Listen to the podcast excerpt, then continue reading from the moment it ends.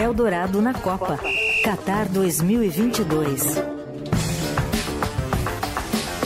Já temos definidos os últimos confrontos da Copa do Mundo, terceiro e quarto lugares. No sábado, a disputa entre Croácia e Marrocos. Meio-dia, horário de Brasília. E como a gente disse, os deuses do futebol nos premiaram e teremos a grande final, talvez a melhor, melhor impossível Teremos França. Não, eu tô sendo um pouco chato com a seleção brasileira. Essa, né? Não, acho que para essa Copa melhor impossível mesmo. É verdade. Os melhores futebols, pelo menos. Verdade. França e Argentina, também domingo, meio-dia, horário de Brasília. É futebols mesmo? Agora eu fiquei na dúvida. Pode ser, Leandro.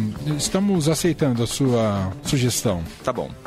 Vamos a Doha, no Catar. E a primeira pergunta que o Magatti vai responder aqui pra gente. Primeiro deixa eu cumprimentá-lo. Oi, Magatti, tudo bem? Cadê o Magatti? Magatti. Alô, Magatti? Opa, ah, agora é sim. Agora sim, tudo bem? Tudo bem, e aí? Tudo certo. Leandro. Ó, acabei de checar aqui, é futebol mesmo. mesmo. ah, boa! Obrigado. Nosso Pasquale de plantão. Pasquale Fajuto aqui de Doha. Ô Magatti, a gente estava aqui numa séria dúvida que você pode nos, uh, nos responder se já choveu no Catar alguma vez. Choveu, cara. Gar garoou, né? Não sei nem se pode chamar de chuva, mas garoou. Garoou uns dois dias à noite, assim, deu uma esfriada nos últimos dias, deu uma garoadinha, assim. Cê... Mas o cal calor é predominante. Você tá com saudade de chuva? Vem para São Paulo para você ver. hoje, hoje não tá chovendo, mas ontem caiu o mundo aqui. É, fiquei sabendo. Vi umas imagens aí no Instagram relatando o caos em São Paulo. Essa época é sempre assim, né? É isso. Bom, até comentei aqui, Magatti, que quem fez chover ontem foi o Messi na belíssima vitória da Argentina 3 a 0 sobre a Croácia, a classificação para a final.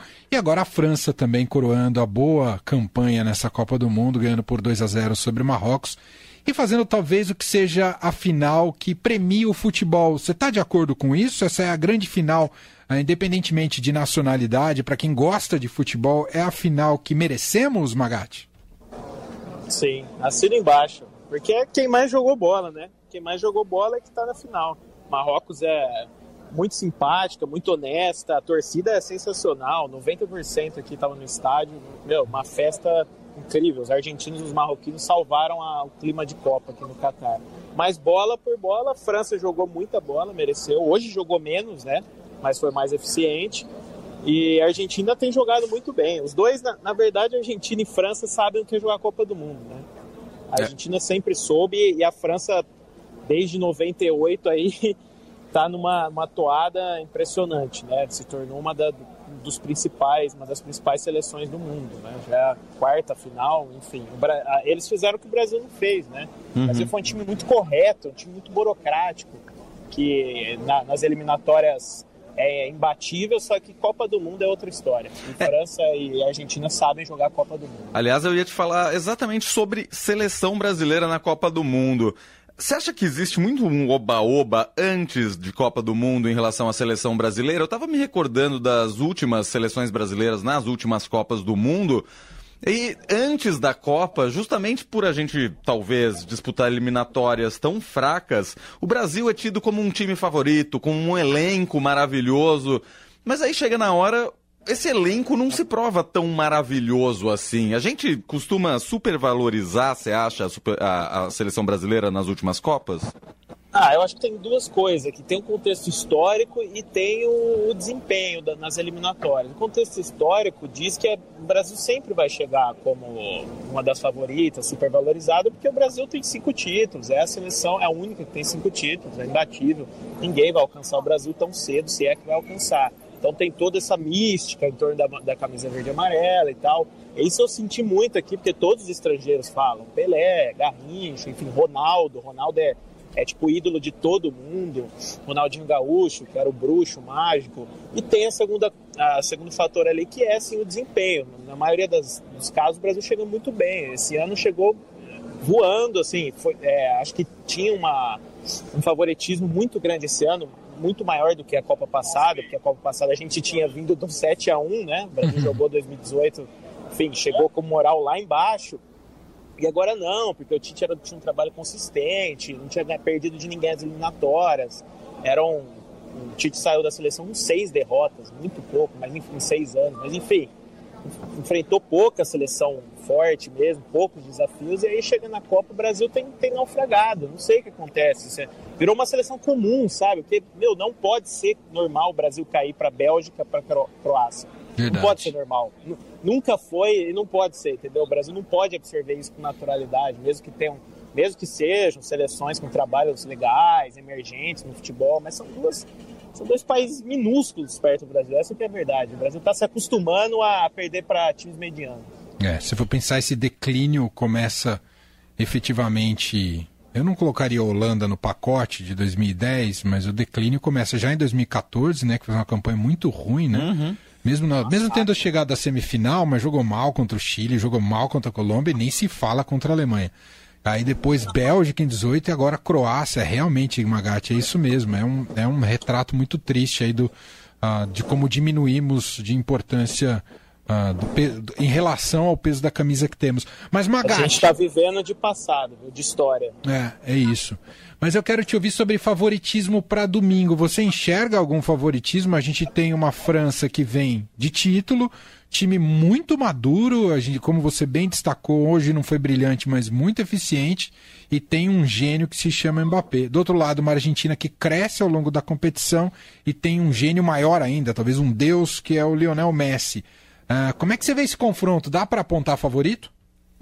Ah, eu não me arrisco. Se vocês quiserem, eu acho que é muito parelho, né? São seleções que se igualam na, no talento, na, na, na, história, na capacidade de, de jogar uma Copa do, do Mundo, né? Na, na, leitura do jogo. São seleções as, as maiores que a gente tem no, no cenário mundial hoje que estão na final e que cada uma com o seu craque e outros coadjuvantes muito importantes atrás deles. Né? A França tem um Griezmann que está jogando muita bola, foi eleito craque do jogo hoje de novo, mais um jogo.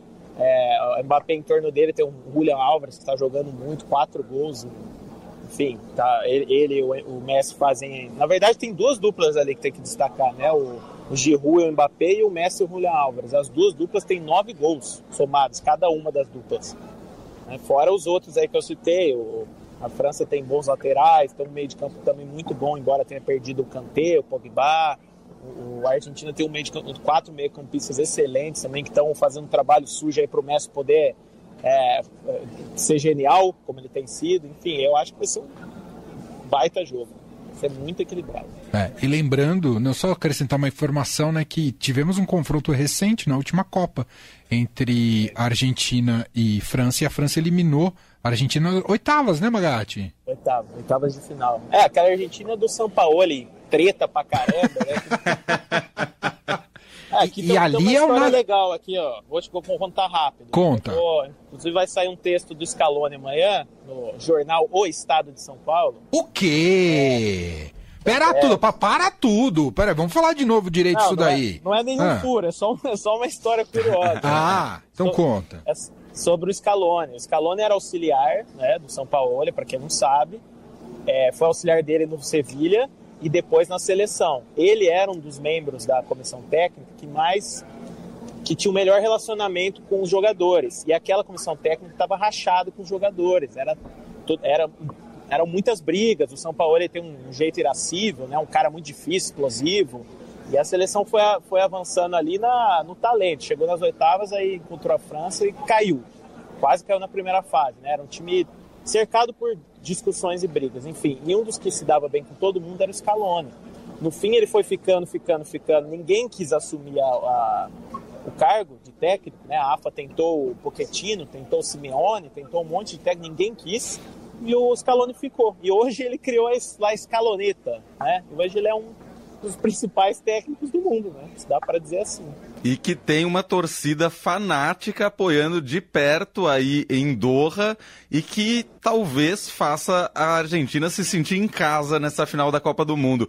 Torcida argentina tem muita força fora dos estádios também, Magatti? Muita gente ainda chegando por aí?